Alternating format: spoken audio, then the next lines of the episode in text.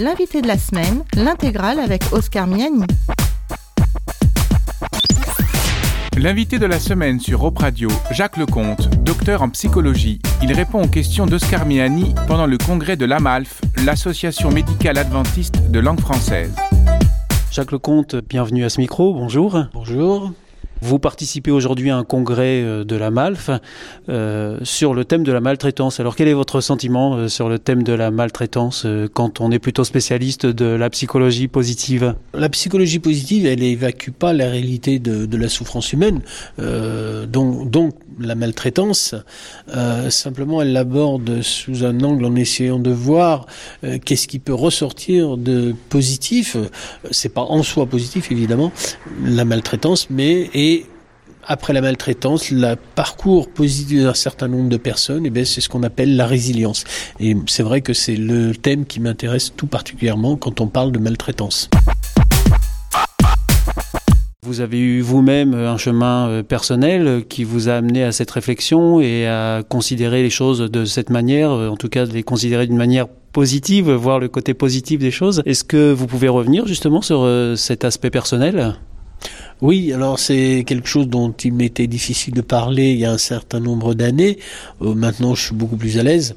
Euh, effectivement, mon intérêt, bon, je suis aujourd'hui un des experts en France de la résilience, mais mon intérêt euh, sur le sujet, pour le sujet, n'est pas du tout par hasard, puisque je fais partie de ces personnes. Euh, pour quelle raison? Eh bien, parce que vous, vous voulez dire que vous, vous êtes un résilient Voilà, c'est ça. Alors, c'est, le mot résilience, euh, c'est toujours difficile parce que euh, moi, je dis jamais que des personnes sont des résilients parce que la, la résilience, c'est des hauts et des bas et une personne qui l'est aujourd'hui peut ne pas l'être demain et vice versa. Donc, on n'est jamais un résilient définitif et je ne le prétendrai pas pour moi. Mais oui, donc je suis en processus de résilience, disons, parcours. Et en fait, ça vient du, de mon histoire d'enfance enfance et je dirais l'histoire de ma famille dans le sens que euh, toute ma, enfin une partie de ma famille donc a été fracassée euh, par le comportement de mon père. Donc c'était ma mère, c'était mes deux sœurs, c'était moi. Donc euh, on a tous subi violence psychologique surtout et physique également. Voilà. Et je suis devenu à, l'adolescence un jeune qui ne travaillait pas du tout au lycée, donc en échec scolaire massif, et surtout potentiellement euh, violent, voire j'ai été violent. On peut considérer que vous avez été victime de maltraitance euh, enfant. Cette vie, euh, ce chemin de vie vous a amené euh, plus tard à faire des choix assez incroyables malgré tout, voire euh, vous mettre en danger peut-être? Quand j'étais jeune, euh, d'une part, j'ai eu un acte de très grande violence à l'égard d'un jeune au lycée.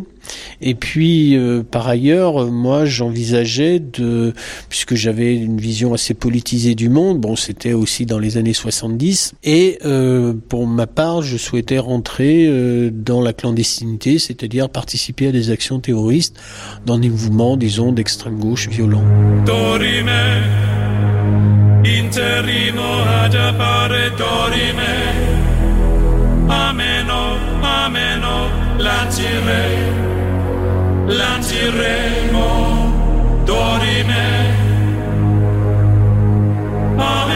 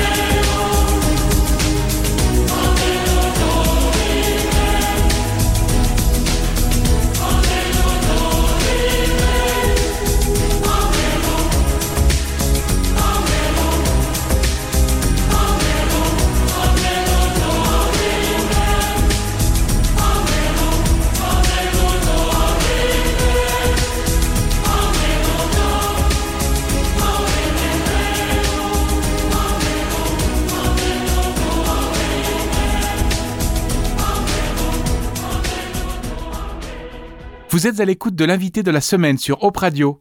Jacques Lecomte est psychologue. Dans sa jeunesse, il avait envie d'entrer dans la clandestinité. Il souhaitait rejoindre l'extrême gauche pour des actions violentes. À l'occasion d'une rencontre en autostop, sa vie change complètement de direction. Jacques Lecomte le raconte au micro d'Oscar Mieni. Je fréquentais certains milieux, euh, mais il s'avère que euh, lorsque, euh, autour de l'âge de 18 ans, je faisais du stop dans le milieu de la France et je suis pris en stop par un jeune qui avait lui-même pris un autre jeune euh, et euh, qui allait dans une communauté, euh, mais en visite. Et euh, il y est resté deux jours, et moi j'y suis resté cinq ans, alors que je la connaissais pas le, la veille, quoi. Et souvent je me dis, euh, il aurait suffi que je fasse du stop un quart d'heure avant, dix minutes après, et je serais pas en train de vous parler là aujourd'hui. Et qu'est-ce qui a fait que vous êtes resté 5 ans alors que c'était pas du tout prévu que vous alliez à cet endroit? Oui. Alors d'abord, c'est vrai que j'avais pas d'objectif spécial dans la vie, si ce n'est ce que je viens de vous dire, de rentrer dans la clandestinité. Donc j'étais plutôt libre comme l'air, en quelque sorte. Euh, et, euh, et ben c'est parce que j'ai eu l'impression de tomber dans un endroit assez extraordinaire. Euh, et en particulier, moi, j'étais très séduit par le fait que euh, ils pratiquaient la culture en agrobiologie avec des chevaux, ce qui était un peu un rêve euh, que j'avais dans ma tête. Et j'ai eu l'impression d'arriver dans une sorte de petit paradis sur terre. Et, euh, et voilà. Et donc, euh, alors que j'avais pas du tout prévu ça. Alors, bien sûr que je me suis posé la question de savoir si je, je suis resté quelque temps, mais à un moment, je me demandais parce que je me disais quand même, euh, tu dois faire la révolution, donc euh, tu dois rentrer dans la clandestinité, euh, voilà. Et puis à un moment, je me dis non, il est bien plus important de s'engager dans des démarches d'amour et de bonté que dans la violence. Vous avez été interpellé par l'amour, c'est de ça dont il s'agit? Oui, c'est ça. C'est-à-dire que, alors moi, j'étais, je- comment dire, j'étais athée et plus qu'athée, disons anti-religieux, hein, parce que je pensais que euh, les chrétiens étaient les gens les plus dangereux sur terre. Bon, l'histoire chrétienne n'est quand même pas euh, pavée que de bonnes, de bons sentiments et de belles actions. Donc, euh, c'est surtout ça que j'en avais retenu. Et euh, mais là, je, je voyais, c'est puisque c'était une communauté chrétienne euh, adventiste pour être plus précis et enfin communauté, c'était en fait deux familles qui avaient décidé un retour à la terre et qui ont ouvert leurs portes de façon euh, tout à fait spontanée. Donc beaucoup de jeunes sont passés et, et, et moi j'étais euh, très anti-religieux, mais j'étais assez surpris par l'atmosphère de bienveillance, de bonté, et je dirais même d'amour qui régnait là-dedans. Ça m'a beaucoup, euh, euh, beaucoup travaillé. Derrière le terme amour, on peut y mettre euh, beaucoup de choses. Euh, Qu'est-ce que c'est pour vous euh, l'amour, Jacques Lecomte Euh, bah, pour moi, l'amour, là, c'est d'abord, enfin, pour moi, ce que j'ai vécu, c'est que, comment dire, bon, j'avais, j'avais quand même euh, des réactions qui devaient probablement encore être un peu vives, et je, je pense que ces gens n'ont euh, et puis, au lycée, j'étais considéré comme un irrécupérable socialement euh, au niveau de ma dangerosité, et puis euh, au niveau de des résultats scolaires. Ça m'a été dit plusieurs fois que j'étais un irrécupérable. Et, là, ces personnes ont certainement dû voir dans cette ferme, donc ont certainement dû voir que bon, j'avais probablement des fois des réactions un petit peu inadaptées, mais ils ont à mon souvenir, jamais eu de, de regard, je dirais, euh, stigmatisant à mon égard. Ils ont plutôt eu un regard bienveillant. euh, et, euh, et puis, c'est vrai, autour du mot amour, c'est que moi, je me souviens un jour, j'avais discuté avec une... Donc, il y avait deux couples, donc la femme d'un des deux couples, et qui, je lui dis, mais je comprends pas, parce que il y avait pas mal de monde qui vivait ensemble, mais comment ça se fait que vous arrivez à vous entendre aussi bien euh, tous les jours, tout ça? Et comment vous avez de l'amour entre vous? Et elle me dit, elle m'a dit, bah, c'est parce que tous les jours on étudie la Bible, on est croyant. Et je savais qu'ils étaient croyants, je savais qu'ils étudiaient la Bible, et j'avais peur qu'ils me donnent- qu'elle me donne cette réponse d'ailleurs. Et c'est la réponse qu'elle m'a donnée. Et alors ça a changé quelque chose, cette réponse pour vous? Alors oui, alors ça c'était, bah disons qu'au début évidemment, moi je l'ai trouvé un peu un peu timbré, un peu un peu fou quoi. C'est c'est ces gens étaient bizarres d'étudier la Bible. Et puis euh, quand même ça m'a travaillé parce que je, voyais leur façon de vivre. Donc euh, voilà, il fallait que je raccorde deux choses qui allaient pas ensemble. Euh, des chrétiens sympas, ça pouvait pas fonctionner ensemble vu ce que j'avais connu dans mon enfance. Et mais quand même du coup, bah, voilà, ça m'a travaillé. Et puis un jour j'ai Je suis resté un certain temps et puis au fil du temps, je me disais, j'étais pris entre deux feux, entre deux orientations. La première orientation, c'était euh, de me dire, il faut que tu partes parce que de toute manière, la révolution t'attend et c'est ça que tu dois faire, c'est de, de, voilà, de, de, de, lutter contre contre le grand capital, de lutter contre la religion. Euh, bon voilà. Et je me disais ici, bon c'est sympa, c'est cool, c'est du coton, mais, en fait, tu te laisses embarquer euh, dans dans la facilité. Dieu, tu es ma force, ma consolation, une lampe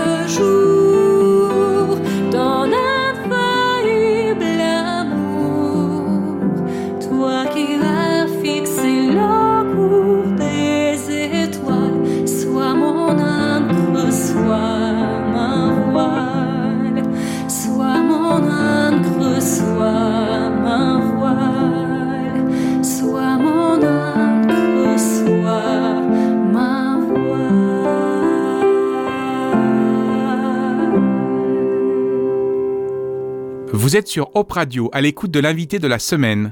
Oscar Miani donne la parole à Jacques Lecomte, docteur en psychologie. Celui-ci passe cinq ans dans une ferme de la communauté chrétienne adventiste. Jacques Lecomte est partagé entre son désir de partir pour prendre les armes et celui de rester bien heureux au calme parmi les membres de la communauté adventiste. Et je me disais ici, bon, c'est sympa, c'est cool, c'est du coton, mais, en fait, tu te laisses embarquer euh, dans, la facilité. Et alors, j'avais bien conscience que de toute manière, euh, la, la, l'aboutissement ultime de ma démarche, ça serait soit la prison à vie, soit, la mort. Enfin, j'avais parfaitement conscience de ça. Hein. Et euh, et d'un autre côté, j'avais, mais justement, ça, ça me semblait pas courageux de rester, puisque c'était que j'avais peur de, de mourir, j'avais peur d'aller en prison. C'est pour ça que je restais ici, dans un milieu plutôt coton. Et au fond, c'est ça, vous aviez vraiment peur ou c'était pas vraiment le cas? Bah, je sais plus trop, mais je pense que non, en fait, parce qu'il y avait donc la deuxième facette, et la deuxième facette, eh bien, c'était, euh, c'était non, euh, finalement, euh, il est préférable que tu restes ici, et l'amour est, est plus important que la violence. Voilà, ça c'était, j'étais pris entre ces deux feux, et au fil du temps, ça, ça me travaillait de plus en plus, jusqu'à un moment euh, qui a été très marquant pour moi, euh, puisque ça va déterminer tout le reste de mon existence. Euh, maintenant, j'ai plus de 60 ans, et donc je peux dire que ça a marqué toute ma vie. Euh, je ne savais pas à quel point ça allait au- aussi durable. Eh bien, c'est que euh, une nuit, j'ai passé une nuit sans dormir à, à me poser ces questions qu'est-ce que je dois faire, qu'est-ce que je dois rester, je dois partir, Première nuit sans dormir. Deuxième nuit, deuxième nuit sans dormir. Pendant deux nuits, je n'ai pas dormi. Et à un moment de milieu de la deuxième nuit, donc, eh bien, j'ai eu une voix enfin j'ai entendu très clairement une voix à un moment qui me dit maintenant tu me connais il te reste à choisir le, ton chemin ça fait bizarre quand même bon voilà et euh, je lutte je lutte je lutte et euh, et au petit matin eh bien, euh, voilà, j'avais, j'étais, j'étais, enfin, je suis devenu chrétien en une nuit. Euh, je suis passé en une nuit de la mort à la vie et de la haine au pardon, puisque j'ai complètement pardonné à mon père cette nuit-là. Et ça a été radical. La veille, j'avais encore de la haine envers mon père. Le lendemain, j'avais plus de haine que de l'amour. C'est le chemin de la conversion, ça, euh, oui, Jacques ça, Lecomte Mais c'est vraiment radical, quoi. Et alors, euh, et d'ailleurs, souvent je me dis, euh, puisqu'on parle dans la Bible, Jésus parle de nouvelle naissance. Moi, j'ai pas, je, je, je, je, parle même pas de nouvelle naissance. Pour moi, c'est le jour de ma naissance et cette nuit-là. Le reste, c'est autre chose. Mais je suis né ce jour-là et je regrette une chose de ne pas avoir noté la date pour fêter mon anniversaire ce jour-là. Mais bon, c'est comme ça. Euh, mon ma naissance biologique n'a pas beaucoup d'importance à mes yeux. En plus, je m'appelle Jacques. Euh, et j'ai eu l'impression de de quand j'ai compris le texte, enfin j'ai lu le texte de, Jacob, euh, la lutte avec l'ange, j'ai vraiment eu le sentiment que d'avoir vécu cette expérience cette nuit-là, parce que je me suis bataillé, bataillé toute la nuit contre l'ange, et, au petit matin, eh bien, je, je, je me suis rendu. Et c'est intéressant parce que à Paris, il y a dans l'église Saint-Sulpice, il y a le fameux, la fameuse peinture, je sais plus de quel peintre, ou la fameuse peinture de Jacob avec l'ange. Et j'ai des amis qui un jour m'ont emmené la voir, ne sachant pas en plus mon histoire, euh, enfin cette, cette analogie que je faisais, et, c'est impressionnant parce que quand on voit la, la, la, la peinture, on voit que Jacob il, il, fait des efforts, il fait des efforts, mais c'est très très puissant, et en face l'ange il fait pas d'efforts, mais il est là, il bouge pas quoi. Et, et moi c'est ce que j'ai vécu, j'avais l'impression de me battre, me battre, et qu'en face ça ça bougeait pas, c'était stable, et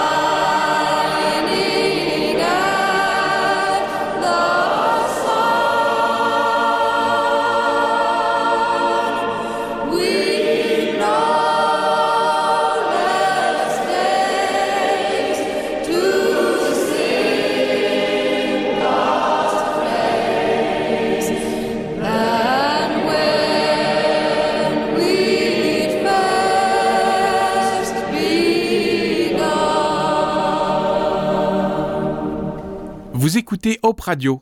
Jacques Lecomte, psychologue, est l'invité de la semaine. Jacques Lecomte manque son incorporation comme objecteur de conscience. Alors qu'il est mis aux arrêts, un personnage marquant lui rend visite. Le colonel Chevrier, c'est le commandant de la base aérienne d'Orange. Jacques Lecomte répond aux questions d'Oscar Miani cet homme que j'appelle depuis maintenant mon colonel. Euh, quand on dit mon colonel, eh bien c'est qu'on est un jeune militaire, qu'on fait le salut militaire. Moi, ça n'a pas été du tout la même chose. Euh, c'est en fait j'avais fait une demande pour être objecteur de conscience, mais comme je vivais dans cette ferme, à l'époque il n'y avait pas Internet, tout ça, et on, pour, il y avait le statut d'objecteur de conscience qui existait, mais pour l'avoir, c'était dans une fourchette de temps, un laps de temps très très précis, et sinon vous deviez faire le service militaire. Donc moi, j'avais pas fait la demande à temps et donc j'étais incorporé.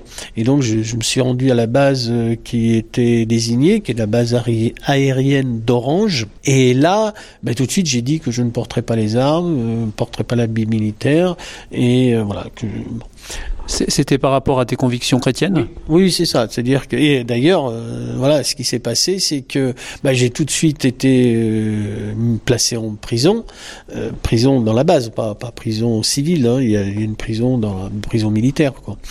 Et mais les gens étaient très respectueux. Ça, je pas été on m'a pas considéré comme un fou et on m'a jeté en prison, pas du tout. Ça a été fait de manière très correcte.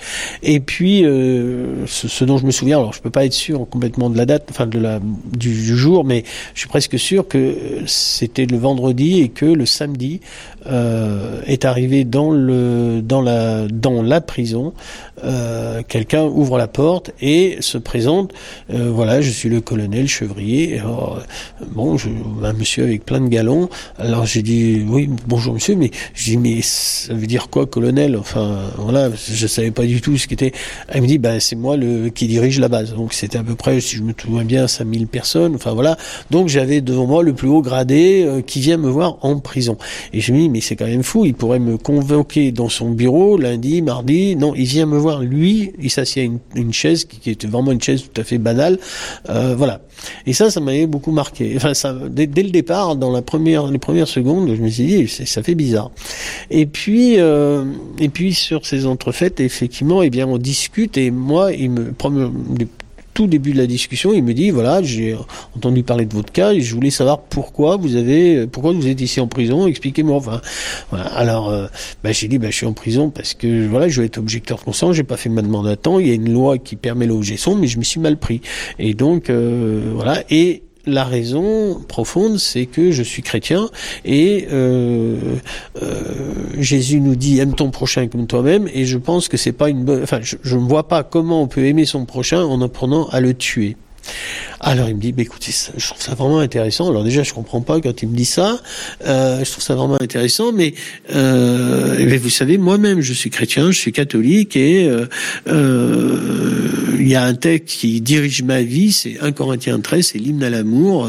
C'est moi, j'ai l'idée centrale, c'est d'aimer son prochain. Effectivement, voilà, on est, je partage la même chose. Alors ça m'a fait très bizarre parce que cet homme avait l'air sincère. Pour moi, un militaire, et a fortiori donc un chef militaire, était un assassin, euh, ou du moins un assassin en puissance, parfaitement conscient d'être cet assassin. Et là, je voyais un homme qui me semblait d'une grande gentillesse. Donc euh, ça m'a fait plutôt bizarre le premier jour.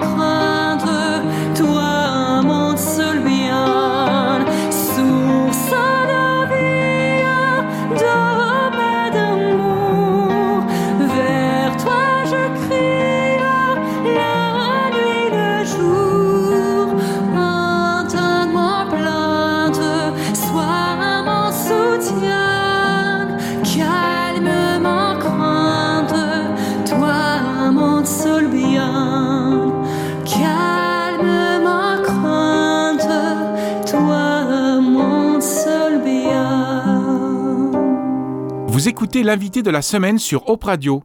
Jacques Lecomte est spécialiste de la psychologie positive. Dans sa jeunesse, il rate son incorporation comme objecteur de conscience. Mis aux arrêts, Jacques Lecomte fait la connaissance du colonel Chevrier, le commandant de la base aérienne d'Orange. Jacques Lecomte est au micro d'Oscar Miani. Cet homme était assez étonnant parce que euh, il m'a dit, euh, bah écoutez, euh, ce que vous pouvez faire, euh, moi je, je, vous donnais un conseil.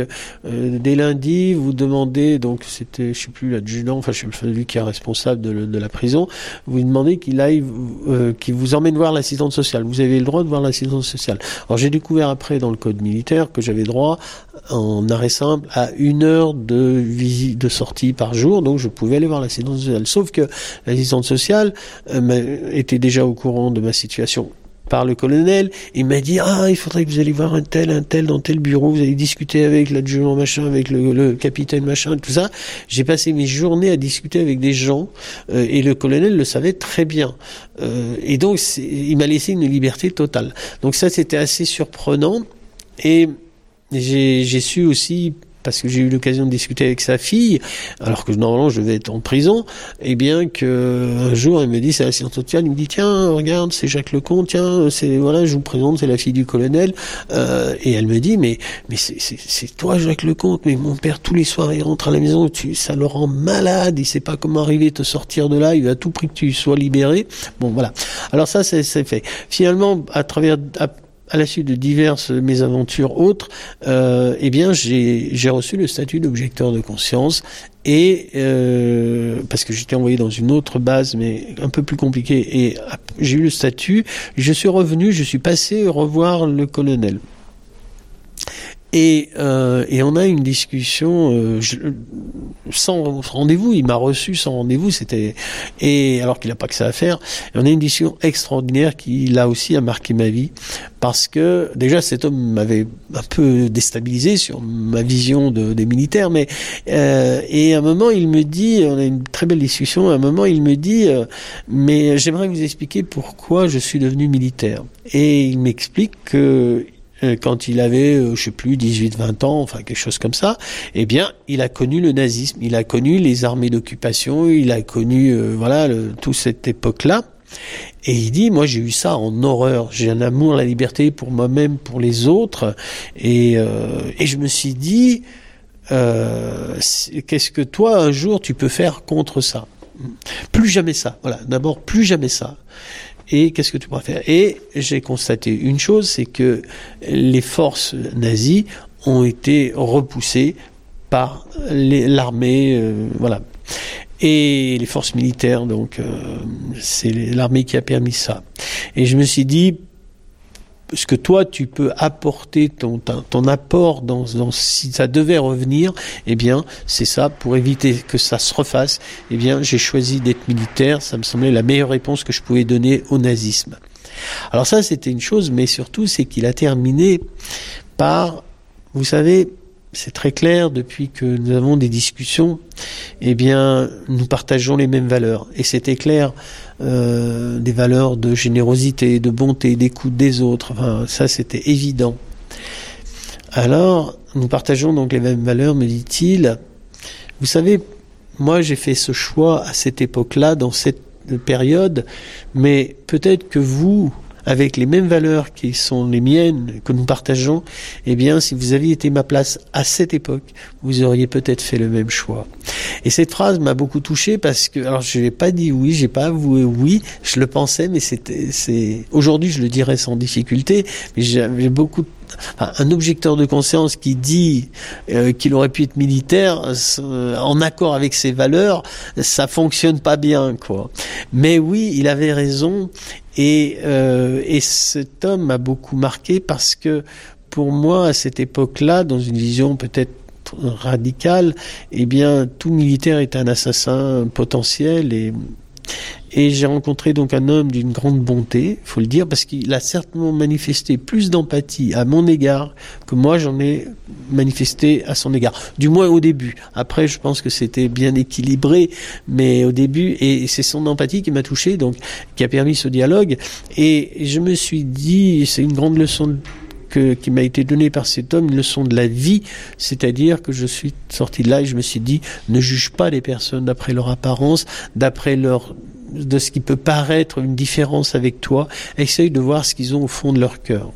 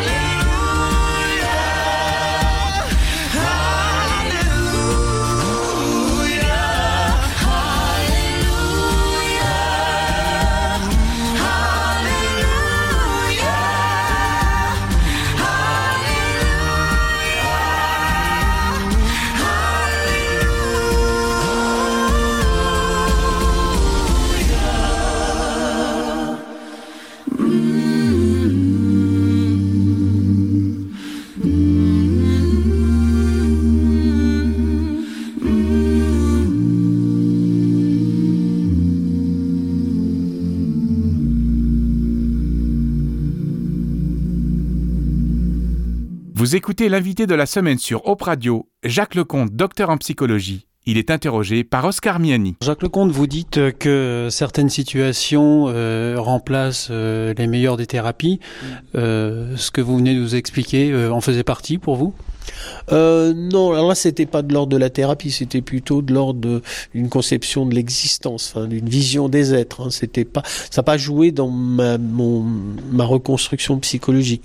Par contre, par contre, oui, alors il y a eu des personnes qui ont joué un grand rôle dans cette reconstruction, certes, et plus efficace certainement qu'une thérapie. Et vous pouvez nous donner quelques exemples, euh, Oui, si c'est pas indiscret? Non, ça n'est pas indiscret. Bah, je- la deux personnes, un couple qui a été, euh, qui a joué un rôle absolument euh, essentiel, et sans eux, je ne serais pas la personne que je suis aujourd'hui. Euh, c'est d'une part, c'est Philippe et Denise Augendre, et comment dire, qui que j'ai rencontré justement en tant qu'objecteur de conscience, et par un ami, enfin leur fils qui est devenu un ami, et comment dire, euh, ces personnes m'ont ouvert leurs portes avec beaucoup de bienveillance également. Et, et, et comment dire, ils ont, m'ont aidé à, moi je, me définissais, enfin je me définis de l'époque comme j'étais ce que j'appelle un analphabète émotionnel. C'est-à-dire que quand j'étais jeune, pour me protéger de la souffrance, je me suis fait un blindage émotionnel. Lorsque ma mère est morte, quand j'avais 15 ans et demi, eh bien, euh, je me suis dit, plus jamais tu auras de sentiments humains. Il n'y a que la haine qui maintenant va t'habiter.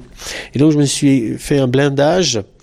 Et, et la vie, euh, et c'est eux qui véritablement m'ont appris à découvrir le langage des émotions, euh, de l'empathie, de la gentillesse, vraiment profondément. Et puis, euh, ils m'ont dit, comment dire, ils ont eu des phrases aussi qui ont profondément changé ma vie. Leur regard sur moi a toujours été positif, et ça, oui, ça vaut toutes les thérapies. Enfin, pour finir, Jacques Lecomte, puisque nous parlons de bienveillance, euh, quel serait le mot de la fin que vous souhaiteriez euh, adresser aux auditeurs qui nous écoutent? Ah oui, ben pour moi, euh, une chose qui me semble très important, c'est de euh, comment dire, de considérer qu'il y a chez tout être humain, même ceux qui peuvent nous sembler les plus étrangers à nos convictions, à nos valeurs, à notre façon de vivre, il y a chez tout être humain un potentiel de bonté. Euh, pour ma part, comme je l'ai dit, j'étais un irrécupérable. Et aujourd'hui, euh, je parle d'amour, euh, j'essaye de diffuser l'idée de l'amour sur le monde. Et donc, euh, je pense que si je voyais certaines personnes qui m'avaient qualifié de tel il y a des dizaines d'années et, et qui voyaient ce que je suis devenu, ils pourraient pas comprendre. C'est pas la même personne. Et d'ailleurs, moi-même, des fois, il m'arrive de dire, mais est-ce que j'ai existé euh, tellement cette personne est autre quoi. Et oui euh, ça n'y a pas trop d'ambiguïté. Elle a bien existé cette autre personne. Je la connais. Mais euh, et donc pour moi le- le message le plus important que j'ai envie de transmettre c'est découvrons le potentiel de bonté qu'il y a en nous en chacun de nous et encore plus chez les autres. Et c'est ce regard d'amour que nous pouvons porter de confiance dans la potentialité d'amour chez l'autre qui pourra amener une, une meilleure, un meilleur vécu ensemble, un meilleur respect, une meilleure, une meilleure beauté de la vie tous ensemble. Jacques Lecomte, merci beaucoup. Merci. C'était l'invité de la semaine sur Op Radio, Jacques Lecomte, psychologue spécialiste de la psychologie positive. Il était interrogé par Oscar Miani. C'était l'invité de la semaine sur Op Radio avec Oscar Miani.